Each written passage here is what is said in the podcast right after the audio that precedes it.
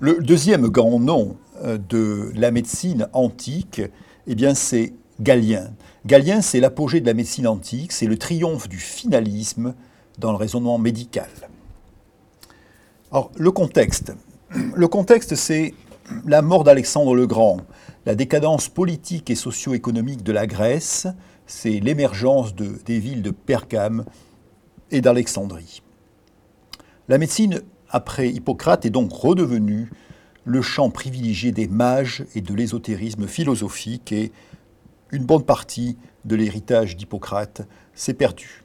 Toutefois, un des généraux d'Alexandre le Grand, Tométlé Solaire, qui, à la mort d'Alexandre le Grand, est devenu le roi, l'empereur d'Alexandrie, donc dans l'Égypte actuelle, a pu définir une nouvelle frontière intellectuelle.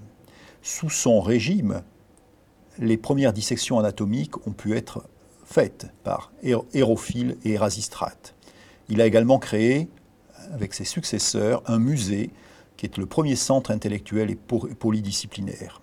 Enfin, la bibliothèque d'Alexandrie était célèbre à cette époque parce qu'elle constituait ni rien de moins que le patrimoine intellectuel de l'humanité.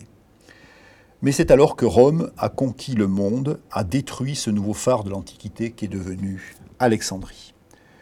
Voici donc le portrait d'Alexandre le Grand photographié au Louvre en 2011. Et sur cette carte, vous allez assister à un nouveau déplacement des centres du savoir. C'est après l'Égypte, l'Égypte liée donc à Alexandrie, le déplacement s'est fait vers l'Europe, vers l'Italie, vers Rome exactement. Voici Hérophile pratiquant les premières dissections sur un cadavre et essayant donc de mieux comprendre l'anatomie humaine et les causes des maladies. Que faut-il savoir sur Rome et la médecine? Eh bien, Rome, les Romains, c'était un peuple de soldats, c'était un peuple de juristes, c'était un peuple de commerçants, mais aussi d'hygiénistes. On leur doit les premières toilettes communes, par exemple, on leur doit les premiers aqueducs qui transportaient l'eau. Toutefois, ces Romains n'avaient vraiment cure de s'interroger sur les origines du mal et faisaient appel pour ce faire à des génies mineurs à des esclaves plus ou moins adroits dans leurs mains et à un naturalisme archaïque. Ils étaient très très loin de la pensée euh, d'Hippocrate. Tout cela avait pour eux peu d'importance. Ce qui les intéressait toutefois, c'était quand même de soigner les légionnaires romains en campagne. Pour les Romains, la médecine était considérée comme un art mineur, voire fallacieux, inventé par les Grecs, leurs ennemis héréditaires, pour corrompre l'antique pureté des mœurs romaines. Et Caton l'Ancien écrivait à propos de la Grèce. Cette nation a juré de faire périr par la médecine tous ceux qu'elle nomme barbares. Il préconisait un remède unique et universel, le chou.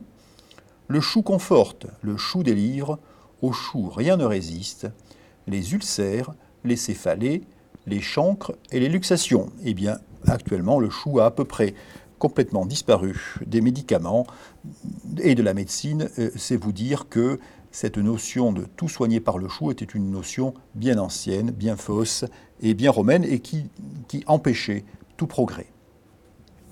Néanmoins, la maladie existait à Rome comme elle existait partout dans le monde et ce sont des Grecs, d'abord des esclaves grecs, puis des affranchis grecs ou des voyageurs grecs qui vont renouveler l'art médical à Rome.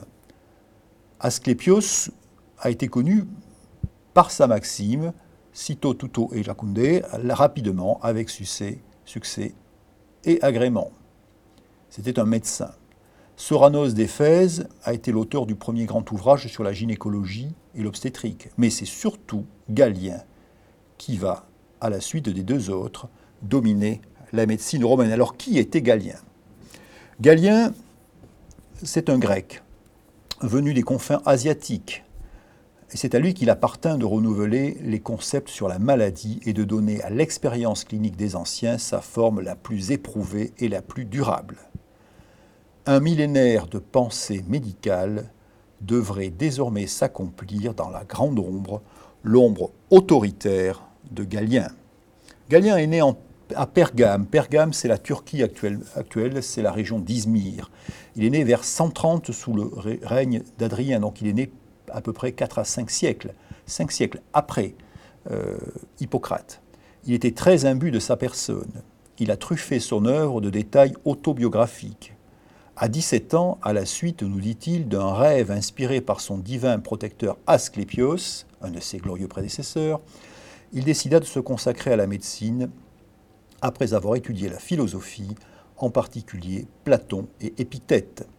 Il a étudié à Pergame, puis il a fait un voyage de dix ans qui l'a emmené dans les principaux centres intellectuels de l'époque, Corinthe et Alexandrie, où il a appris la dissection des cadavres. À l'âge de 28 ans, il a regagné sa ville natale de Pergame pour devenir médecin des gladiateurs, ce qui lui a certainement permis de se perfectionner en traumatologie, puisque les gladiateurs étaient des, personnes qui s'affrontaient dans les arènes et qui donc recevaient de sévères blessures. Et puis vers 163, il est euh, parti s'installer à Rome, où son habileté, ses amitiés, il était très politique également, et sa vivisection des animaux l'ont rapidement fait se connaître. Il est devenu médecin de l'empereur Marc Aurèle et il a continué à faire preuve d'un orgueil démesuré en déclarant par exemple Personne n'a donné avant moi la vraie méthode de traiter les maladies ou bien j'ai démontré que je n'étais inférieur à personne, pour ne pas dire plus, dans la connaissance des sciences médicales. C'était vraiment pas ce qu'on appelle une personnalité modeste. Et il a dit à propos d'Hippocrate, il a fait que quelques pas, il a marché un peu à l'aventure, il ne s'est pas arrêté aux endroits importants et a négligé certaines indications essentielles et certaines distinctions nécessaires.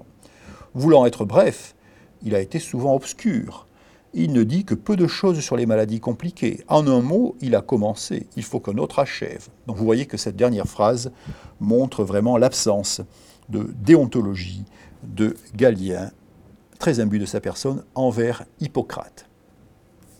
Galien a quitté Rome vers 166 lors d'une épidémie qualifiée de peste antonine.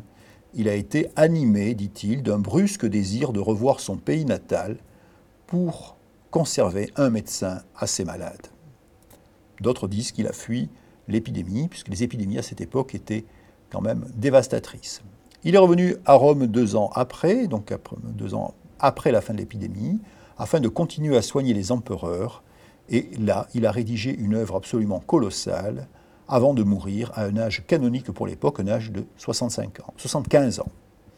Son testament a fait le bilan de sa vie et il a écrit toujours aussi modestement, ayant exercé la médecine jusqu'à la vieillesse, jamais je n'ai eu à rougir d'un traitement ou d'un pronostic, ce que j'ai vu arriver à des médecins très illustres. Il est donc resté très imbu de sa personne et de sa science jusqu'au bout. Après avoir vu qui était l'homme, nous allons étudier son œuvre. Son œuvre est considérable par son ampleur et par sa diversité. C'est une grande masse de savoir accumulé, de critique fine des données antérieures, avec un sens de l'observation remarquable et pour la première fois l'apparition réelle d'une méthodologie expérimentale, et ce point est très important. Galien a alterné successivement l'expérience et la raison. Et, disait-il, expérience et raison sont les deux jambes du médecin. Il a été anatomiste en pratiquant de nombreuses dissections animales et en essayant de, d'en tirer des analogies avec l'homme, ce qui a quand même conduit à plusieurs erreurs. Il était guidé par un finalisme fondamental hérité de Platon et d'Épithète. La nature ne fait rien en vain. Et ainsi, il est arrivé à des spéculations et à des conclusions douteuses et erronées, à des, des descriptions incomplètes, mais ça constituait une réelle avancée. Et je voudrais que vous reteniez le mot de finalisme fondamental pour beaucoup, et pour Galien, la nature ne fait rien en vain, tout est expliqué par la nature. Et nous verrons que cette pensée va imprégner également la médecine occidentale pendant plus de 15 siècles. Parmi les descriptions anatomiques de Galien, le rôle moteur du diaphragme. Le diaphragme n'était plus pour Galien une cloison destinée à séparer les ardentes ardeurs du thorax des souillures de l'abdomen. Il a également, il reconnaissait donc un rôle moteur au diaphragme, certainement dans la respiration. Pour Galien, il y a eu également une, chez Galien une étude des nerfs et de leur distribution en nerfs crâniens, en nerfs spinaux et en nerf phrénique. Le nerf phrénique est le nerf qui va innerver le diaphragme pour activer la respiration.